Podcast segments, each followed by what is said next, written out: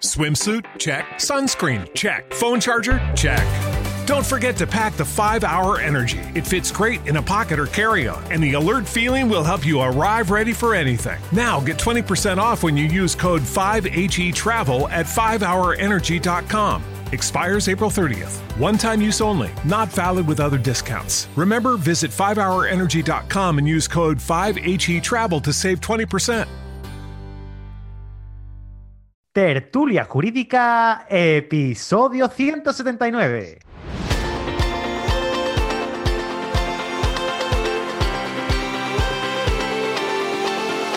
Hola, buenos días y bienvenidos a Tertulia Jurídica, el podcast donde los profesionales del derecho se quitan la toga y comparten su visión sobre temas de actualidad. Muy buenos días a todos y a todas. Mi nombre es Ángel Seidedos y soy el director de este programa. Y hoy venimos a hablar sobre la inviolabilidad del domicilio. Hemos escuchado estos días atrás cómo supuestamente unos policías, bueno, yo no sé si supuestamente, pero se veía como entraban para adentro a saco de una casa. Eh, pero bueno, habrá que analizar los pormenores y los por mayores y para ello me he traído un grupo, a un grupo de compañeros, algunos penalistas, constitucionalistas, algún que otro madero. ¿Sabes por qué se llama madero, Antonio?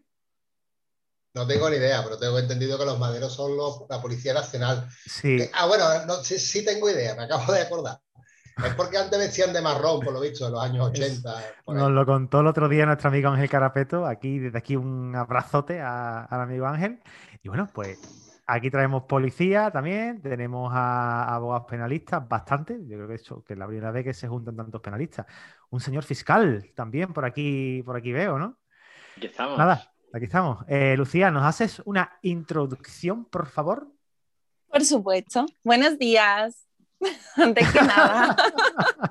es, que, es que, claro, como Ángel ni nos, no, no, presenta ni nada. No, no, no, pero si, si, si, si sois tropecientos, sois muchísimos, vamos. No pienso, no pienso, somos muchos, es no pienso presentar. Di la verdad, hay gente que está dentro del grupo que no te sabe el nombre. Es verdad. Entre, o, o temía entre que ellos, se olvidase de alguien. Entre ellos tú. Sí. Venga, dale, dale. Pero bueno, buenos días a todos y como ya has comentado, vamos a hablar sobre, sobre la inviolabilidad del domicilio. Para hacer una pequeña puntualización, decir que es el primer derecho constitucional que se incluyó en la Constitución de 1812, es decir, para que sepamos la, la magnitud que tiene Pero este, no vigor, este ¿no? derecho. No, ahora mismo Vale, no. vale, no, vale, no sé. No vayamos a liar a la gente que está estudiando también. No, es simplemente, es simplemente una- un pequeño análisis histórico. Entonces, si avanzamos luego, evidentemente, en la historia española, vemos como en el siglo XX sí que se producían durante la dictadura franquista muchísimas violaciones de- del derecho a... Bueno, no es que se produ- produjeran violaciones, es que no existía el derecho como tal a la inviolabilidad del domicilio. Los poderes públicos podían entrar en cualquier domicilio sin previo aviso. Entonces, por eso, cuando se redacta la Constitución del 78, se incluye este, este derecho, ¿no? Eh, para proteger a los ciudadanos frente a terceros y frente a los poderes públicos, que esto es importante. Por otra parte, hacer eh, una especial mención de que el artículo de la inviolabilidad del domicilio se encuentra en el artículo 18, que trata sobre la intimidad personal y familiar, el secreto de las comunicaciones y el derecho al honor. Es decir, no, es, eh, no se hace de manera arbitraria, es porque nuestro Tribunal Constitucional ha dicho en diversas ocasiones que la inviolabilidad del domicilio pertenece a la esfera más íntima, más personal del ciudadano y se liga directamente con el artículo 10 de la Constitución, que es eh, la dignidad de la persona y el libre desarrollo de la, de la personalidad. Entonces, luego analizaremos si realmente se ha producido esta vulneración de- del derecho fundamental o no, pero creo que tenemos que tener en cuenta todos que no es un, derecho eh, que no tenga ningún tipo de fundamentación, al contrario, que tiene una fundamentación histórica, política, social y que evidentemente la base de un Estado democrático, social y de derechos mm, se, se trata de, de proteger y de garantizar todos los derechos fundamentales de los ciudadanos frente a ataques de terceros y, por supuesto, los poderes públicos. Qué bien habla, de verdad. Vaya. Muchísimas gracias a todos. fenomenal. No- Nos escuchamos el miércoles. Vale, venga. Lucía, mira, yo me vas a perdonar mi vida, pero eh, Dime. te, estaba, te estaba escuchando y estaba escuchando la canción de, que te pasé el otro día de, de la Academia, de la Constitución. Eh, Sí. mono, con platillo. No, no, es que Bueno, luego la pasaré. Bueno, luego si lo, lo, comento aquí rápidamente para que no quede ningún hype por ahí suelto. Y es que hicimos en la Academia de Oposiciones, en opositores.net, hicimos una, una, canción de la Constitución y decía que la Constitución es un tocho, la Constitución española del 78. y bueno, era Me para reí los, que mucho. no, para los que no son juristas, que se metan, o los que seáis también, que queréis reír un rato, entrar en, en YouTube y buscáis el, el, reggaetón de la Constitución y, y os reís. Es muy buena, ¿eh? Es muy buena. Yo me reí mucho, la verdad. Bueno, ¿qué creéis, ¿quién creéis que le tocaría ahora hablar un poquito? ¿Quién quiere hacer una introducción a lo que pasó eh, el otro día? Venga, Cristian, dale tú. A ver, eh, yo cogiendo el capote de, del el, el panorama constitucional me voy al, al ámbito penal, ¿no? Eh, ¿Hay una vulneración del artículo 18? No, pero viene, ¿qué, do, do, no, no, no. ¿Dónde viene recogido en el Código Penal? En el 202. Que vale. tú vulneras vulnera o entras en casa sin un permiso y te mantienes dentro de esta morada y, y infringes eh, o, o, cometes un, un, delito de allanamiento de morada. Como ya os he dicho, pues viene recogido en el artículo 202 y bueno, que eh, digamos que tiene dos, dos partes objetivas o, o, sí, do, dos partes objetivas de las que se compone esta entrada, que es una entrada morana ajena, es decir, eh, que no haya un consentimiento, que, que, la entrada se produzca sin permiso, y otra que, que las personas que entran, pues que se mantengan eh, en el interior de, del domicilio de manera pues, eh, prolongada y sin el consentimiento. ¿Vale? Entonces, de esta manera, pues mmm, ya sabemos también, eh, pongo un poco, digamos, eh, o hago un, una introducción de, de, por dónde voy a atacar luego al tema que creo que vamos a tratar, que es el de la entrada de, de lo que pasó el otro día con, con la policía en las fiestas ilegales, entiendo. A mí, me, a mí me sorprendió, sinceramente, yo creo que todos los que estamos aquí presentes nos habrá pasado exactamente igual, y es que cómo se planta la policía, porque bueno, para empezar, eh, yo no, desde mi punto de vista, eh, no creo que sea un delito de sangre como para que tengan que entrar así en plan bestia, pero que es que llevaban un aparato para derribar la puerta. Es que el problema no sé... es que no había delito.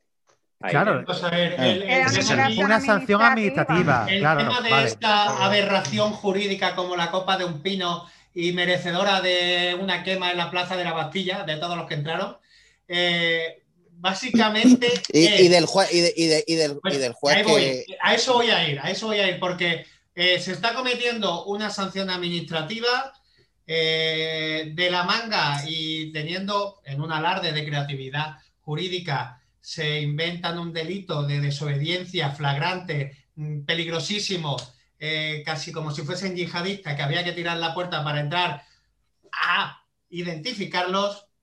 Y no contentos con eso y con, ese descalabro total al Estado de Derecho, el señor juez, que Dios lo tenga en su gloria, después coge y avala a posteriori, a posteriori, esa entrada que siempre se ha de, eh, se ha de avalar como mínimo eh, previamente. Y se van Mariano. Yo creo que aquí le van a coger y yo, sinceramente, si yo fuese el abogado de esos chiquillos, eh, ya lo dije, yo iría, a, vamos, como si voy al, al Tribunal de la Inquisición, pero yo me cepillo a esos Es señores. que has dado en la clave, la autorización tiene que ser previa y es que así lo ha dicho nuestro Tribunal Constitucional, es que no hay. Es decir, es que luego sí, el juez ha dicho mm. tal, vale, pero es que da igual.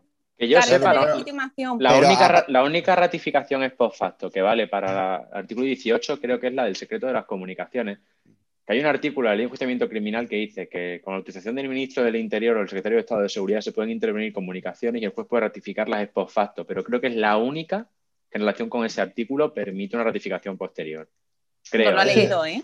No, no, no, no, estoy viendo la pantalla. Ah, ¿sí lo has eh, leído? Yo te iba a decir. No, no, no, no, no, no, no, no, la he leído. Vaya chorla que Lucía, tiene. Lucía me estaba mirando. Un fiscal tan joven y tan guapo. Ah, eh, no podía dejar de mirarte, Javi.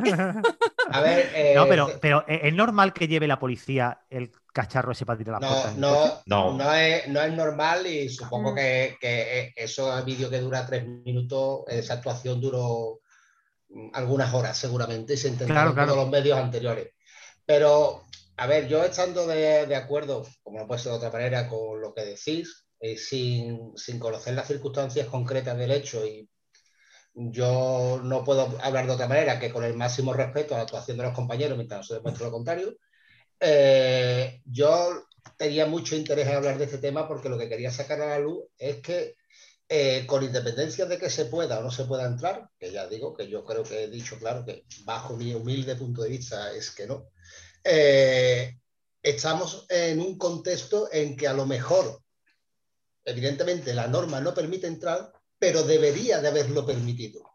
Pero para eso un estado de no un estado de alarma. Un momento, un momento. El problema es aquí la ponderación de, lo que estás protegiendo. El, problema es, que, estamos asumiendo un montón de normas. Yo desde que empezaron a decir que si cuatro en la casa, que si seis, que si ocho, que si treinta y dos, yo decía, pero bueno, pero ¿cómo vamos a controlar eso? Es que eh, es, son brindis al sol, son incontrolables. Entonces lo que ha sacado a la luz esta, esta actuación es que el ciudadano se dé cuenta de que eh, la, norma, por llamarlo de forma genérica, que están haciendo cumplir desde la comunidad autónoma o desde el gobierno nacional, es incumplible porque es imposible sí, pero eso... con, con, el, con, el, con, el, con, la legislación que actualmente tenemos. eso no tiene nada que ver para justificar vulneraciones de derechos fundamentales previos a un estado de alarma. Y además hay, hay, dos cosas, Antonio, que esto no es nuevo. Eh, yo creo que aquí todos sabemos, y, y, en este caso quizá Javier lo va a mirar mejor porque un día lo, lo comentamos. Eh, no es esta ley o estas normas que están sacando, es que tú no puedes hacer una ley si no tienes una dotación presupuestaria detrás para tener, en vez de a, dos policías, a tener a 300 que puedan estar esperando a que salgan los tíos. Me parece genial, pero desgraciadamente estamos en un Estado de Derecho y estamos en un Estado de Derecho positivista, que si no está ante esa ley no se puede hacer, por mucho que queramos luego avalar la posterior. no, sé si ha quedado claro que yo tengo claro de que no, pero que, se abre el debate de que, de que a mí me falta me han faltado durante todo el tiempo esas herramientas. Yo me he visto en muchas situaciones de estas durante todo este tiempo. Yo me he visto en muchas puertas que no me han abierto y que me he tenido que dar la vuelta. A ver, aquí lo que, ha pasado, lo que yo veo que ha pasado, que es lo que me parece a mí, es que la herramienta a la que han recurrido es a, provocar flagrantemente un delito para justificar su entrada, que es lo que yo veo. Es decir, lo que yo considero es que aquí lo que hay es un delito flagrante putativo, reputado como tal por la policía sin serlo. Porque lo que no puede ser es que tú, a sabiendas de que en un domicilio no está cometiendo ningún tipo de delito, lo que hagas sea evacuar una indicación de que se abre una puerta hasta en cinco o seis ocasiones y al no abrirse esa puerta tú reputes eso, un 556 flagrante, cuando antes no había nada flagrante y abras la puerta con un ariete. Eso es una barbaridad, porque eso quiere decir que cada vez que un policía no abra la puerta de una casa con cuatro, cinco o seis indicaciones o requerimientos, tú consideres que hay un 556 flagrante y en consecuencia echas la puerta abajo. que eso es lo que ha pasado. que eso es lo que ha pasado. Esa es la herramienta que se ha utilizado para entrar en ese piso. Además, para nada, para nada lo, yo considero que sea un delito flagrante. Además, yo pienso que lo ideal hubiera sido dejarlos allí encerrados. Si ya se habían contaminado, que se quedaran allí encerrados. Pero, si no te abren a la segunda, no te van a abrir a la sexta. Eh, no, no, y además ya digo que yo lo he vivido en primera persona, que yo me he dado la vuelta en un montón de situaciones en las que no me han abierto la puerta, no he podido entrar y no he podido hacer Pero justamente no te han abierto la puerta. no, no, no, no. Y, o sea... Pero que, lo que voy más allá es que estamos analizando esta situación en un contexto normal y en el contexto en el que estamos no es normal, porque sí es verdad que fiestas en las casas ha habido siempre y problemas de ruido ha habido todas las noches de fines de semana y nunca nos, nos hemos planteado hacer un programa en este sentido, porque todos teníamos clarísimo antes de la pandemia que no se podía entrar en un domicilio.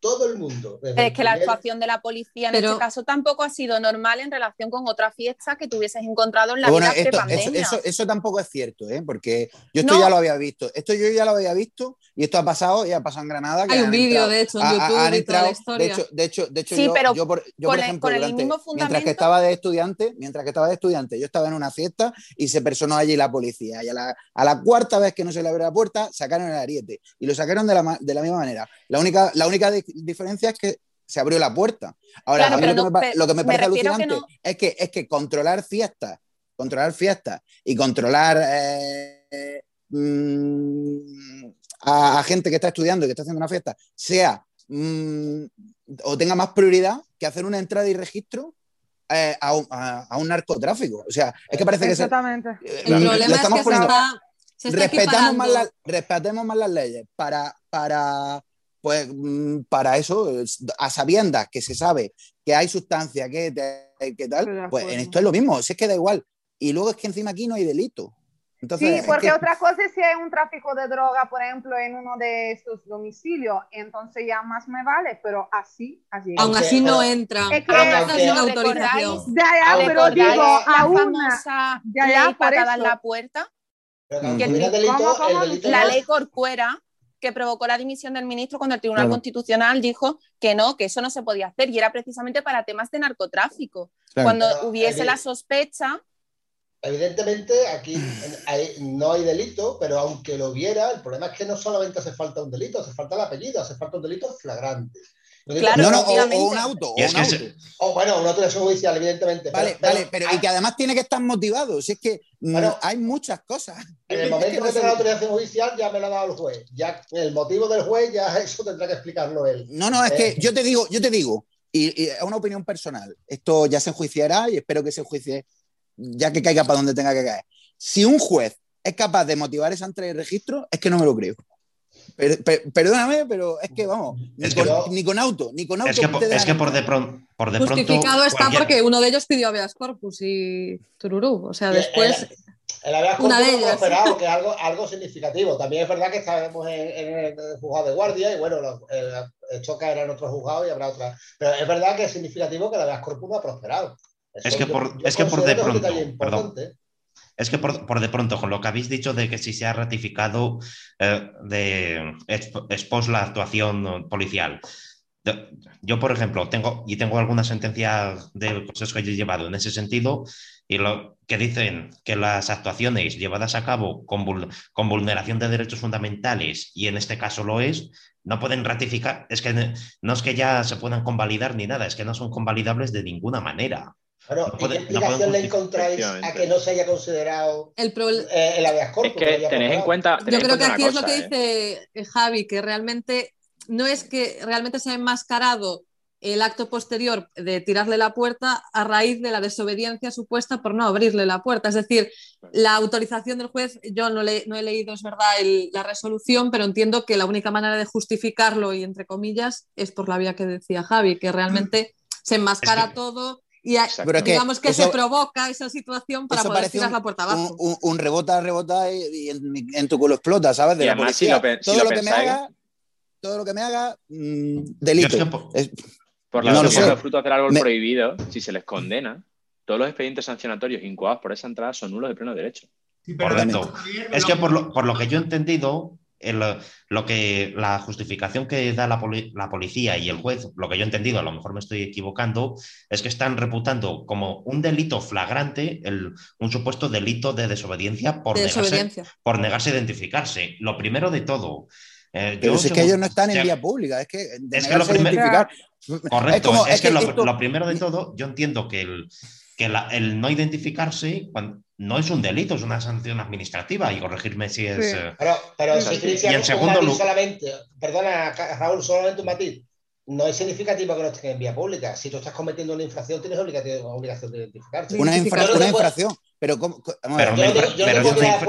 pero, es una infracción administrativa. Vale, pero no es una, no es una desobediencia. Pero tienes obligación de identificarte según establece la 4 2015. El otro, el otro puntal que no se está hablando, aparte del fruto envenenado, como, como bien habéis apuntado, y es una cosa que apuntó antes Javier y que no lo hemos visto. Esa, por, lo menos para mí, esa actuación totalmente dolosa por parte de la policía eh, para justificar ese delito, de, delito provocándolo. De, como, como está diciendo antes Javier, es como si llega la policía y dice, oye, tronco, véndeme droga. No, véndeme droga, no. Y, cuando se la vende, dice, ah, es que me has vendido droga, te voy a llevar. Delito flagrante putativo.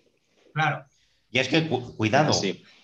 Y, aunque exista ese supuesto delito de, desobediencia, yo es que ni siquiera diría que es un delito flagrante putativo. No, hay, no, hay, no hay, delito flagrante de, ninguna manera, porque en el momento en que se están eh, cometiendo la desobediencia, ya es un delito consumado. Por, eso he dicho por, eso he dicho putativo, porque la policía lo reputa como tal para justificar su entrada, pero verdaderamente no existe. A eso me refería con lo de putativo, o sea, no lo hay. La fragancia 795 la Lecrim no está. Bueno, y el comentario de nuestro querido ministro diciendo que no se considera domicilio. La jurisprudencia de constitucional dice que hasta una tienda de campaña es un domicilio. Claro, efectivamente. Yo hice un trabajo. Una caravana. Una autocaravana. Una autocaravana, una habitación de Y una hotel. habitación de hotel. Una cueva constitucional sobre eso, sobre la habitación del Yo- hotel. Cualquier, cualquier yo, cosa. sigo, yo sigo redundando en que aquí estamos in- eh, están intentando, y es una frase muy de nosotros, vestir el muñeco eh, dentro del contexto en el que estamos. Y esto es una patata caliente que al juez que le caiga eh, en la mano mm, lo va a tener complicado. ¿Por qué? Porque lo que quede de pandemia, que espero, que sea poco, pues aquí la puerta ya no la va a abrir nadie, evidentemente. Eh, al después lo hicieron otra vez, ¿eh? ¿Eh? Días después lo hicieron otra vez, que eso fue el problema. Eh, esto llega al eh, Supremo, seguro. Tres de los cuatro policías que hicieron esa intervención, tres de los cuatro que la hicieron, dos días después los volvieron, volvieron. a 3 por ¿Por qué? Porque se le está avalando y se le está dando alas a un comportamiento totalmente ilegal y antidemocrático con esa, con esa ratificación ex post. Y eso puede pero, llegar, llevar a un muy peligroso eh, eh estoy, estoy, contigo, Mariano, pero quiero, quiero, quiero hacer una pregunta, se la quiero hacer a Antonio, porque claro, él sabe cómo funciona, al menos dentro de la parte eh, municipal, cómo funciona la policía en este sentido. O sea, el, los cuatro que están allí en la puerta con el arriete pegándole bimbazos a la puerta hasta que la abren, ¿lo hacen porque les sale de los mismos o lo hacen porque reciben órdenes de arriba? Eh, Ahí, a ver, ahí quiero llegar. eh, el- en- en- cuando entra una, una fiesta en este sentido, que ya digo que entran muchísimas, pues normalmente va una pareja de avanzadilla, se, llama la puerta, se abren, pues se identifican a las personas, se procedencial y punto. Si no es así, yo entiendo y entiendo, porque yo no estaba allí, no sé las circunstancias, a lo mejor después nos enteramos que allí había una persona hecha cachito dentro y no lo sabía, no lo sé. La cuestión, eh, eh, ahí ha tenido que haber una orden de un jefe de equipo. Yo no, porque tampoco creo que el ariete lo llevaran en el bolsillo. Esa, esa pregunta es Bueno, curiosa. pero la- el ariete Eh, lo pueden llevar, lo- el llevar coche, el ¿no? mismo vehículo, ¿eh? No, no es lo normal que un Z lleve el ariete. ¿eh? O sea, eh, yo creo que esta actuación no ha durado 10 minutos o 5 como No. dura el vídeo, como digo. Esta actuación ha tenido que durar un par de horas al menos, en la que se han intentado todos los medios posibles para identificar a esa persona y cuando no se han conseguido, han tomado esta determinación y creo, o al menos es lo normal, que esa decisión la haya tenido que tomar un mando, aunque sea como mínimo un mando intermedio.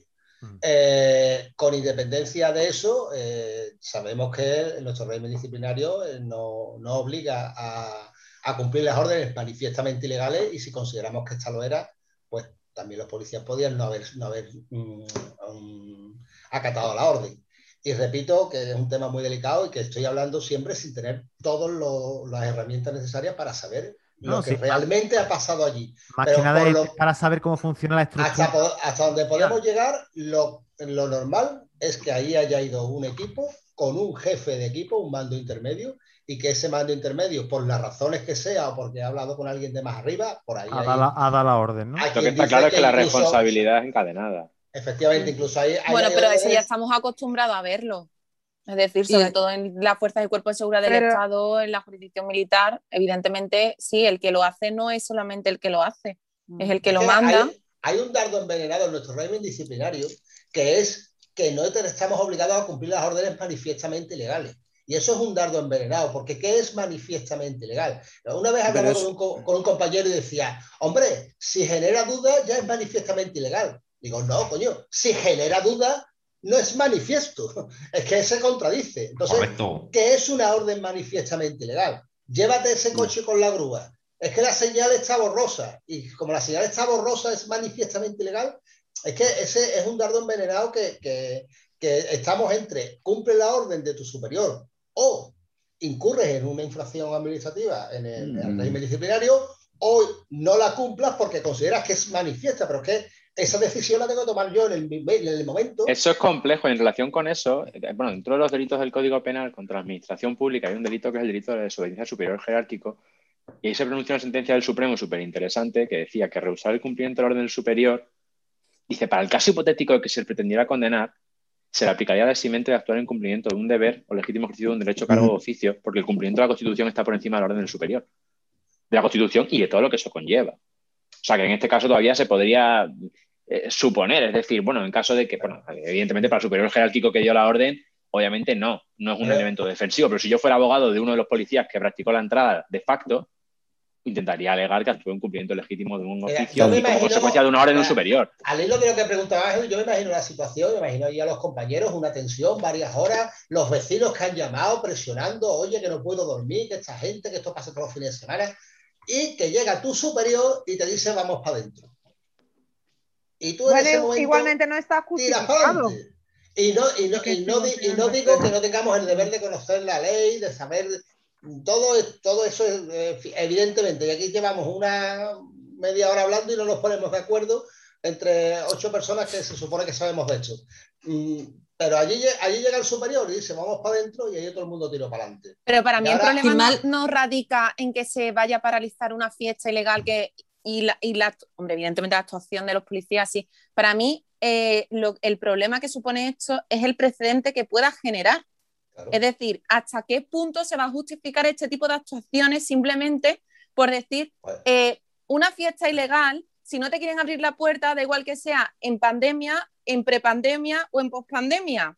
Es absolutamente igual. Pero, Lucía, es lo que decía antes de lo peligroso de la situación, porque ahora en pandemia, y creo que eso estamos todos de acuerdo, es peligroso hacer fiestas en domicilio. Y aquí eh, si la sentencia va en un sentido, que es el que yo creo que va a ir, aquí no va a abrir la puerta a nadie y ya tenemos vía libre para hacer todas las fiestas del mundo. Y si va en el otro sentido, es una aberración jurídica. Pero para poder, hacer, eso tendrán que tipificar como delito entonces ese tipo de actividades, porque si no, no hay base legal que justifique ese tipo de entradas. O pones como, porque es verdad que con estos temas de las fiestas, mucha gente así del mundo jurídico decía que podría ser incluso o tipificarse como un delito contra la salud pública, pero leyendo el propio Código Penal ves que no ni de, Jessica, Jessica, el delito de la salud pública ya es otra cosa. O sea, no, en es este que no caso encaja tampoco. es que no encaja, no tiene nada que ver. flagrante, porque lo más lógico sería dejarlos encerrados allí. No pero claro, eso, eso, yo lo, que entiendo es que hay mil medios menos lesivos. Mira, que igual que desplegan medios, lleva ahí a cuatro personas, rompe una puerta que va a tener, espero que pague, que, que, la, que la paguen los poderes públicos y el Estado. Eh, pues coge y haces turnos de, de, de, las horas que hagan falta esperando a que salga ahí la gente, los fichas. Pero que es lo fácil.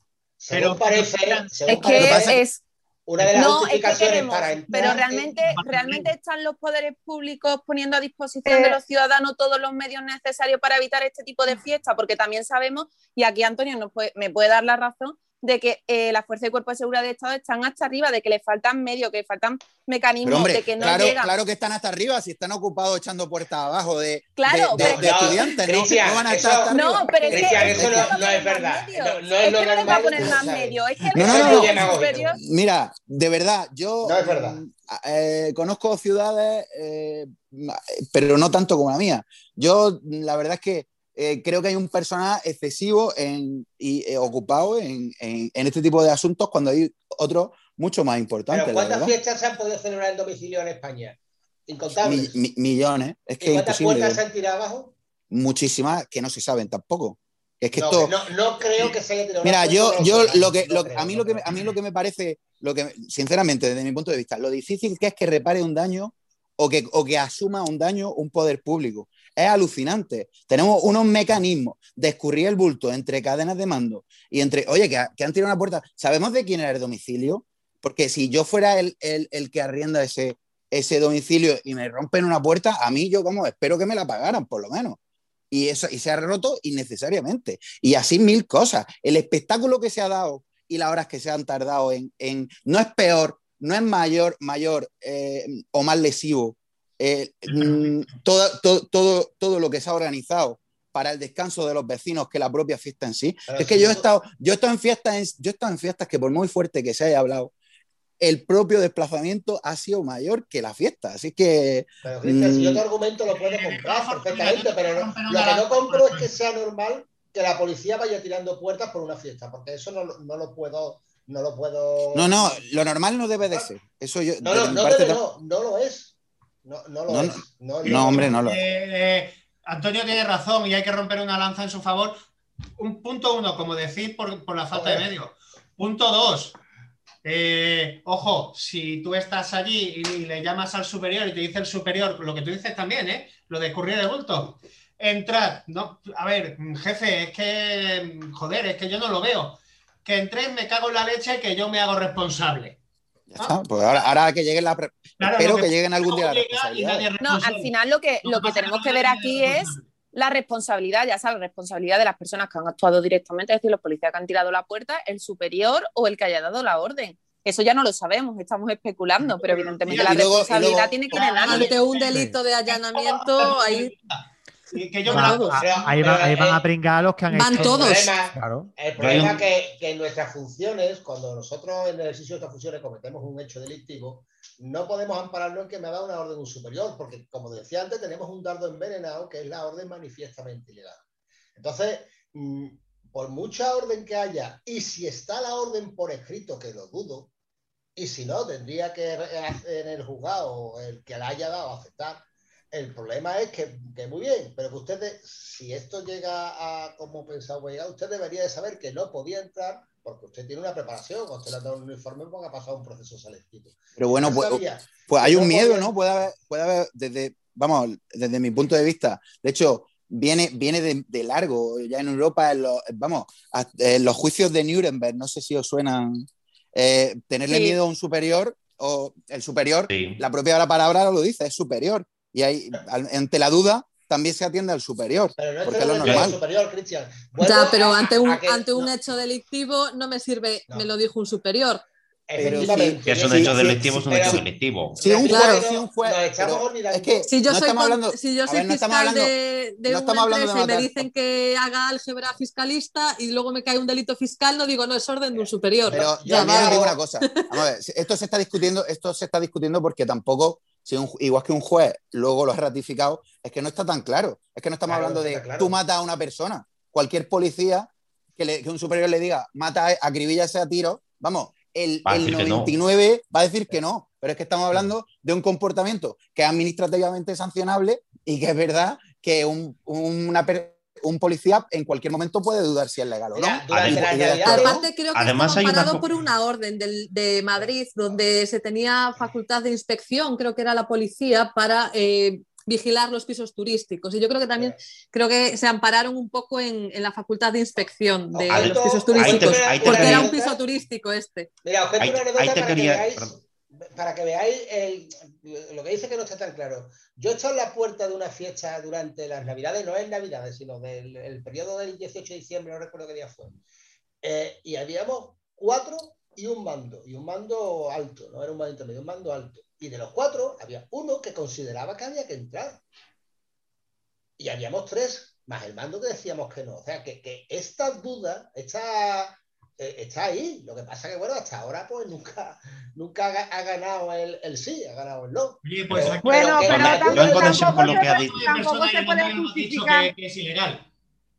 Yo en, conexión con lo que ha dicho Jessica del tema de que si era un, piso turístico, que luego encima parece ser, por lo que yo he visto en prensa, que, que en realidad estaba arrendado como una vivienda. A, lo, a, lo, mejor me equivoco, no sé, pero, pero suponiendo que es un, que es un piso turístico, y que dicen que si no está amparado por la inviolabilidad del domicilio, un argumento que yo realmente no compro, porque si, como, porque si, como se ha dicho, hasta una tienda de campaña o una habitación de hotel está amparado, un piso turístico realmente debería.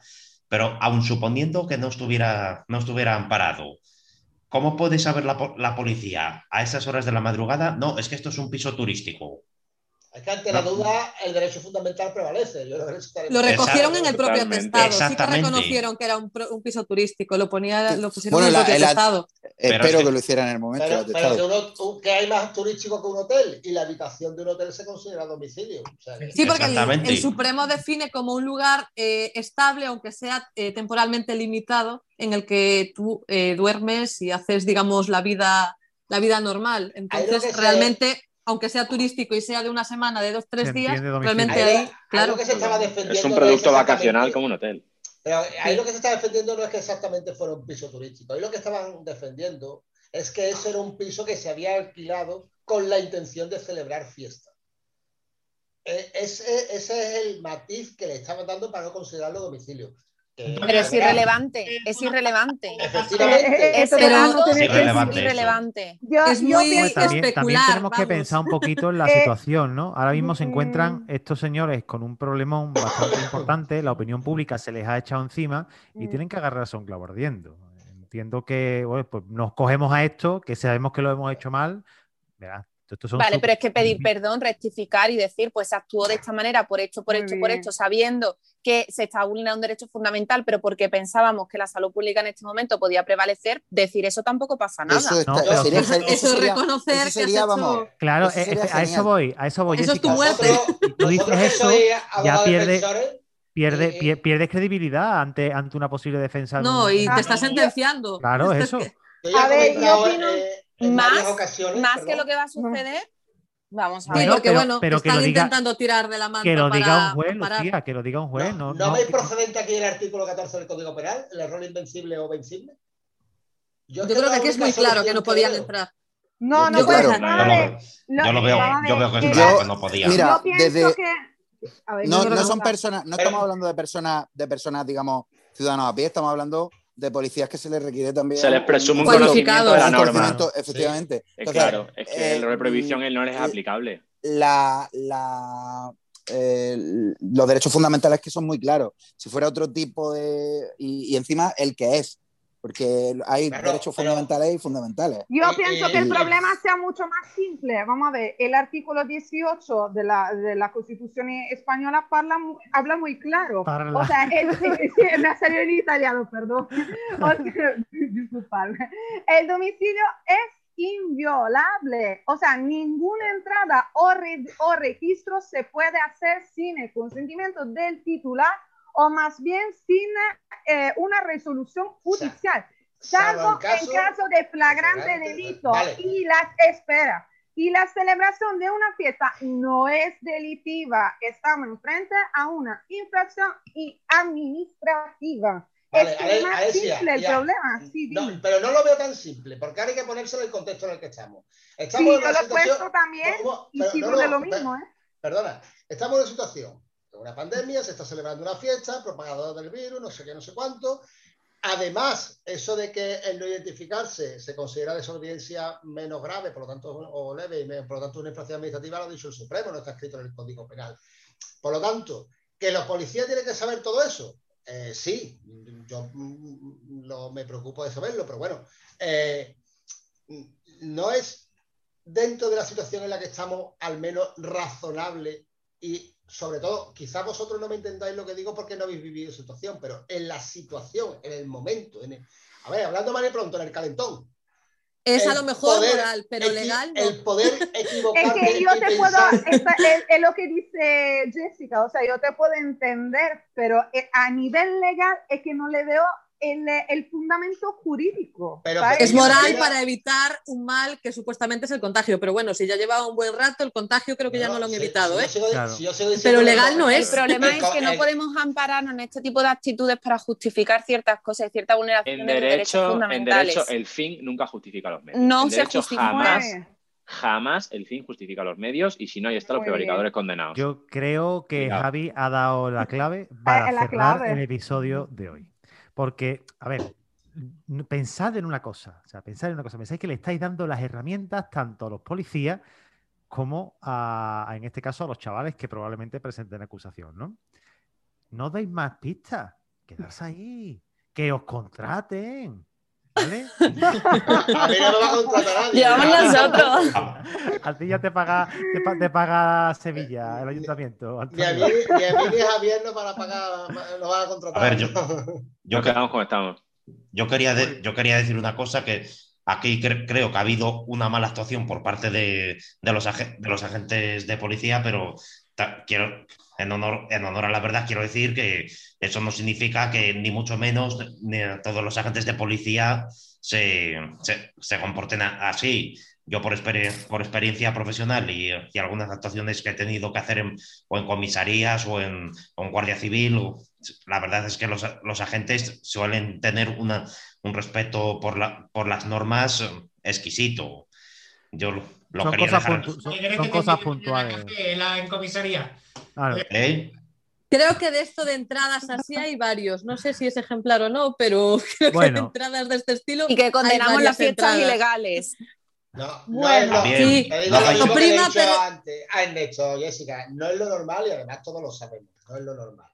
Que hay malos policías, claro, y, lo ya lo dije en, una, en, un, en otro programa, malos policías, hay malos abogados y malos carniceros.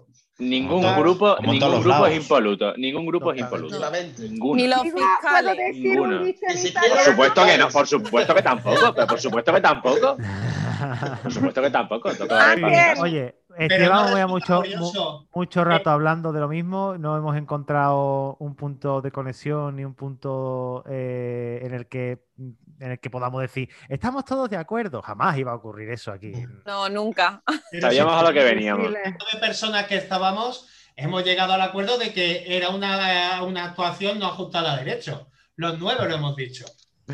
Pues yo con eso me alegro de que hayamos llegado a esto. Y bueno, familia, de verdad, es que es muy complicado llevar un grupo con tanta gente. Así que vamos a cerrar. Muchísimas gracias por el ratito y a ti que nos estás escuchando, recordarte que nos encantan las valoraciones de 5 estrellas que nos haces en iBox, en Spotify y en iTunes. Si te ha gustado el episodio, compártelo con tus amigos, compártelo con tus compañeros o compártelo con quien tú quieras pero compártelo, ¿sabes?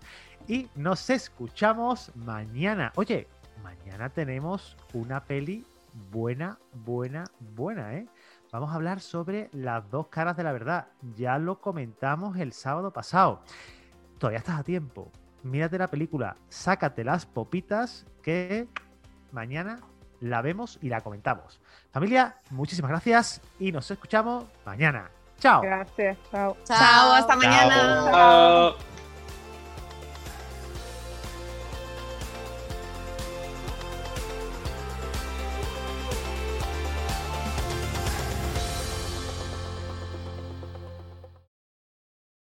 ¿Te preocupas por tu familia? Entonces, ¿por qué darles solo huevos ordinarios cuando pueden disfrutar de lo mejor? Eggland's Best, los únicos huevos con ese delicioso sabor fresco de granja, además de la mejor nutrición como 6 veces más vitamina D, 10 veces más vitamina E y 25% menos de grasa saturada que los huevos regulares, además de muchos otros nutrientes importantes. Así que, dales los mejores huevos. Eggland's Best, mejor sabor, mejor nutrición, mejores huevos.